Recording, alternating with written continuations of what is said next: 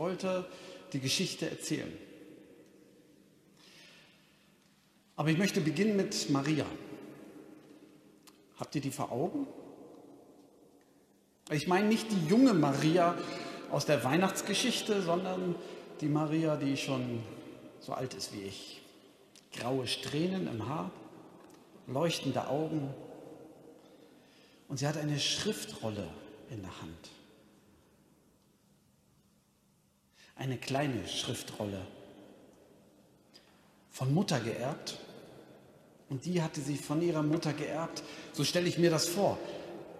Vielleicht zehnte Generation, uralt, wertvoll. Und der Maria lieb geworden. Vielleicht. Und das Buch, das sie dort hält, ist das Buch Ruth. Und immer zu Pfingsten, also am zweiten Pfingsttag, wird dieses Buch gelesen. Überall im Land und auch außerhalb des Landes rollt man es auf und liest die Geschichte von Ruth. Und während Maria das Buch aufrollt, psst, habt ihr sie vor Augen? Da redet sie mit sich. Das Erste, was ich sehe, wenn ich das Buch aufrolle, Jahr für Jahr, das Erste, was ich sehe, sind schwarze Linien. Gebrochene, zackige, schwarze Linien. Wie Risse in der trockenen Erde, die zu lang keinen Regen gesehen hat. Wie Risse in den aufgesprungenen Fingerkuppen von Händen, die zu viel, zu schwer gearbeitet haben. Wie Brüche, schwarze Linien, Bruchlinien aus Trauer. Und dann, und dann Namen. Namen, die Geschichte erzählen. Vom, vom Erzähler eingefügt, wie der Hintergrund eines Bildes, wie die Filmmusik, bringen sie zum Klingen, was, was sonst untergehen würde. Diese Namen, die höre ich, wenn ich die Rolle aufrolle. Eli Melech, mein Gott ist König. Und mit dem Namen steigt ein Bild auf das Bild, das Gesicht eines Mannes, hagerer, aufrechter Mann mit scharfen, klugen Augen. Und während alle Welt nach Königen rief, trug Elimelech stolz seinen Namen. Gott ist König. Er trug ihn so nicht wie die Radikalen, die, die Gott wie einen Turban sich um den Kopf geschlungen haben und ihn für ihre Gedanken beansprucht hatten. Was ich denke, müssen alle denken. Nein, für Elimelech war sein Name Programm. Gott ist König. Denn Elimelech wusste, wenn sich Männer zu Königen machen, wenn sie ihre Rolle von zu Hause auf die große Bühne der Weltgeschichte heben, da würde vieles schiefgehen.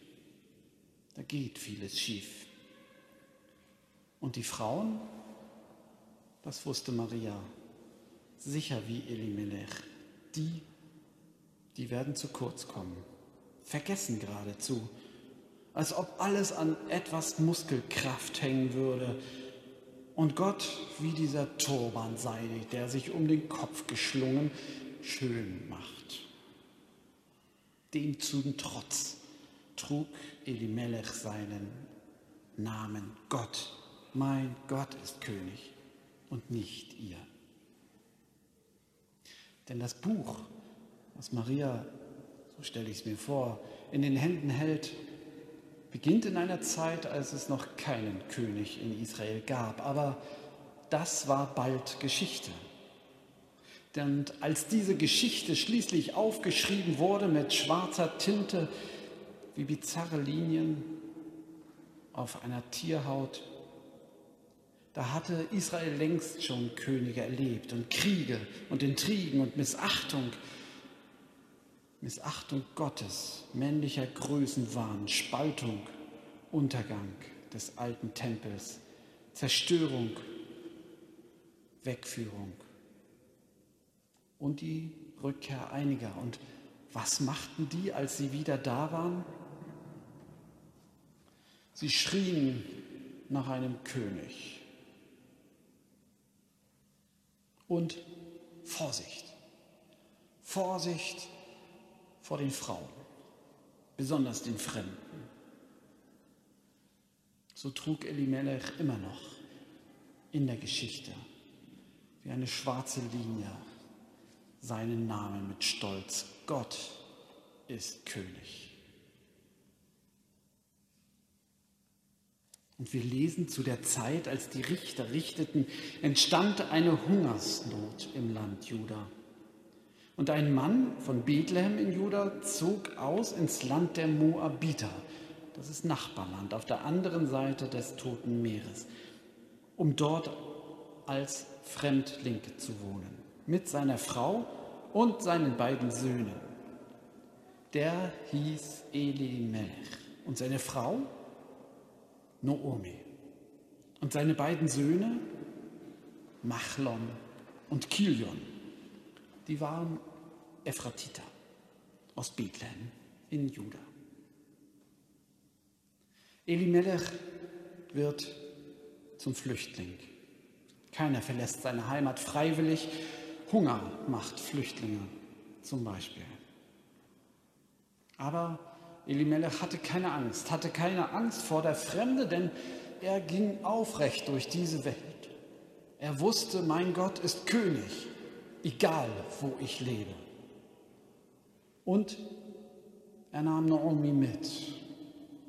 Naomi, auch ihr Name ist Programm, wie alle Namen in diesem Buch Programm sind, bis auf einen. Aber dazu später. Naomi, die Liebliche bildhübsche Frau. Darauf aus, dass es der Familie gut geht, den Kindern, dass alles gut ist, die den Blick hat für das Etwas, die es schafft, ein Haus in ein Zuhause zu verwandeln. Naomi kommt mit. Vielleicht gegen ihren Willen, wir wissen es nicht. Wie oft müssen Leute umziehen, ohne es zu wollen, weil sie vertrieben werden, weil sie der Arbeit folgen. Noomi. Und Noomi und Elimelech haben zwei Söhne, auch deren Name Programm, Machlon, der Kränkliche. Ich stelle mir vor, als sie gingen, waren sie, war er vielleicht neun Jahre oder zwölf. Und Kilion, der Schwächliche. Die Namen wie das, der Hintergrund eines Bildes, wie die Musik im Film, bringen sie zur Sprache, was sich später auch bewahrheitet. Sie kommen nach Moab ins Nachbarland und finden dort tatsächlich Arbeit.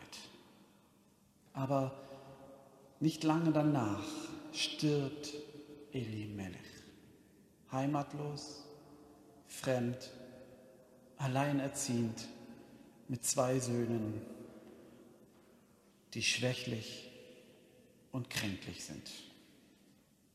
Pubertierend. Sie helfen mit.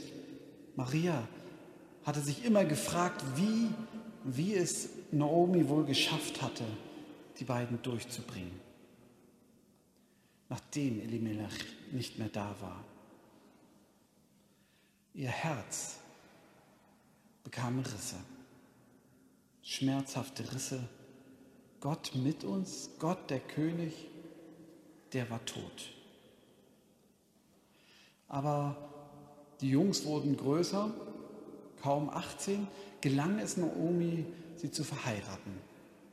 Was für ein Kompliment an das Nachbarland. Irgendwie gelingt es ihnen, die beiden Kinder zu integrieren. Flüchtlinge werden wie Einheimische angenommen. Sie beide bekommen zwei, jeweils eine Frau. Die eine heißt Orpa und die andere heißt Ruth. Wieder zwei Namen und ein Programm. Orpa heißt, die den Rücken wendet. Ruth heißt, keiner weiß es. Die, die für uns ein Geheimnis bleibt, wo nicht gleich offensichtlich ist, wo es hinführt. Die Jungs heiraten und dann erzählt das Buch in präziser Nüchternheit mit scharf geschnittenen schwarzen Linien, auch die Söhne starben. Da stand sie, Naomi, die Liebliche, die sich gewünscht hat, dass alles schön ist, die das Händchen dafür hatte, die dem gefolgt war, der den geraden Rücken hatte und gesagt hatte, Elimelech und hieß Elimelech, mein Gott ist König. Nun war sie im fremden Land und hatte alle verloren. Und alles bekam Risse. Ihre Hände von der Arbeit, ihr Herz von der Trauer, ihr Glaube, weil da einfach nichts war, woran sie mehr glauben konnte.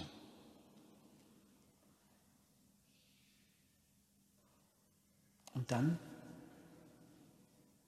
dann lesen wir weiter, wie Orpa beschließt, zurückzugehen weil sie hört, dass in ihrer Heimat die Hungersnot vorbei ist.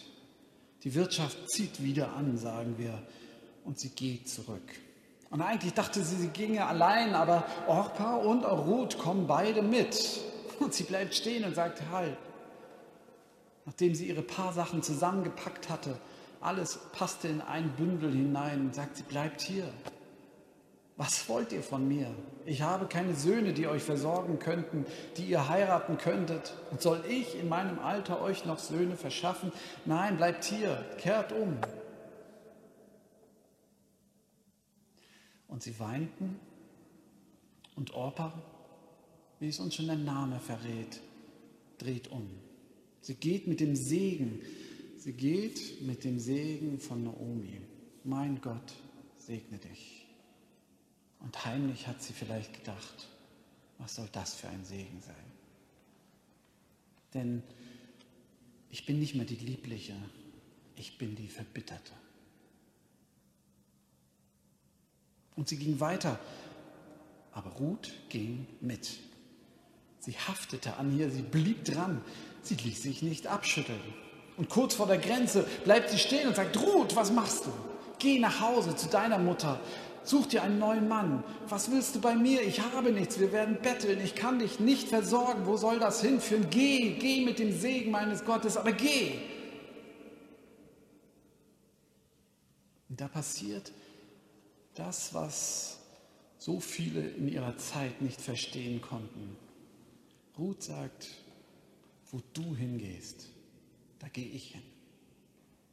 Und wo du bleibst, da bleibe ich. Dein Gott ist mein Gott, dein Volk ist mein Volk. Wo du stirbst, da sterbe ich und werde ich begraben werden. Ruth lässt sich nicht abschütteln. Ruth, die Geheimnisvolle, von der wir nur wissen, dass sie wahrscheinlich der einzige Name ist, der wirklich historisch ist, die klebt die klebt an ihrer Schwiegermutter, die Moabiterin, die Ausländerin, vor der die Leute warnen zu der Zeit, als das Buch geschrieben wurde. Das ist die einzige, die zu Naomi steht. Und während Naomis Glaube, Naomis Leben, Naomis Schönheit Risse bekam an allen Ecken, da haftete Ruth an ihr und entfachte in ihr neuen Glauben. Ich stelle mir vor, wie Maria, diese Maria, die Mutter von Jesus, das Buch las, jedes, jeden zweiten Pfingsttag. Und sie wusste, das, was am Anfang wie schwarze Linien vor mir auftauchten, das wird sich am Ende, wenn ich die Rolle zu Ende gelesen habe, verwandeln in goldene Fäden, in rote Linien, die durch Leben ziehen, die ich nicht erahnt habe. Am Ende wird Gott seinen Faden bis zum Ende bringen. Wir lassen Maria jetzt. Wir lassen sie die Rolle zurollen und ich sehe das Leuchten in ihren Augen. Denn es ist so ein bisschen, so ein bisschen wie ein Augenzwinkern Gottes. Was Maria weiß, ist, dass am Pfingsttag Gott seinen Heiligen Geist gab. Und Söhne und Töchter haben ihn empfangen und sie wusste, die Zeit ist wieder da, dass Gott König ist. Dass der Unterschied zwischen Mann und Frau aufgehoben ist, weil wir gleich sind vor Gott. Maria wusste es und freute sich Jahr für Jahr auf das Pfingstfest, das alle erlebt hatten, die an Jesus, den Herrn, glaubten. Und ich lasse Maria gehen und bleib zurück mit drei Fragen. Die erste Frage ist, wie kann es eigentlich sein, dass die Bibel hier der Bibel widerspricht? Während im fünften Buch Mose gewarnt wird, die Moabiter zu heiraten, kommt Ruth aus diesem Volk und heiratet einen Juden und gelangt damit in den Stammbaum des Königs David und in den Stammbaum Jesu. Aber die Frage lasse ich offen, wie es sein kann, dass die Bibel der Bibel widerspricht manchmal, vielleicht auch Paulus an manchen Stellen. Das müssen wir beantworten, wenn wir das Buch zu Ende gelesen haben. Die zweite Frage, die mich zurücklässt, ist, wie könnte es sein, dass über Jahrhunderte hinweg Männer sich die Macht herausgenommen haben, über Frauen zu dominieren?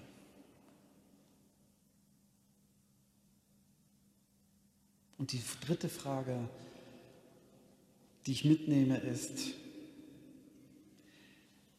egal ob du Naomi bist oder Ruth, machst du dich mit auf den Weg?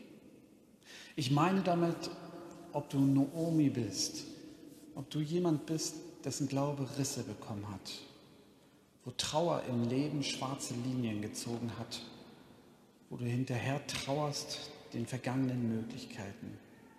Lässt du dich von den Roots hier in unserer Gemeinde oder weltweit, also von denen, die neu zum Glauben an Jesus gekommen, lässt du dich von ihnen mitziehen, begleiten und deinen Glauben am Ende wieder neu entfachen an den Gott, der dich geschaffen und geliebt hat? Machst du dich auf den Weg, Naomi? Und wenn du gut bist, also ganz neu, aus einem ganz anderen Hintergrund, eigentlich überhaupt keine Ahnung, was das ist mit diesem christlichen Glauben, hast du den Mut, dich auf den Weg zu machen und alles zurückzulassen und wie Ruth zu sagen, dein Volk soll mein Volk sein, dein Gott ist mein Gott und wo du stirbst, da sterbe ich auch. Also nicht den Aufbruch in, die, in den Wohlstand und in alles gut, sondern ins Zurücklassen und darauf vertrauen, dass dieser Gott, der sich so wenig in Naomis Leben bisher gezeigt hat, dass er doch der Gott ist, der dich geschaffen und geliebt hat. Wenn du gut bist, machst du dich auf den Weg. Und der Friede Gottes, der höher ist als all unsere Vernunft, der bewahre unsere Herzen und Sinne in Christus Jesus, unserem Herrn. Amen.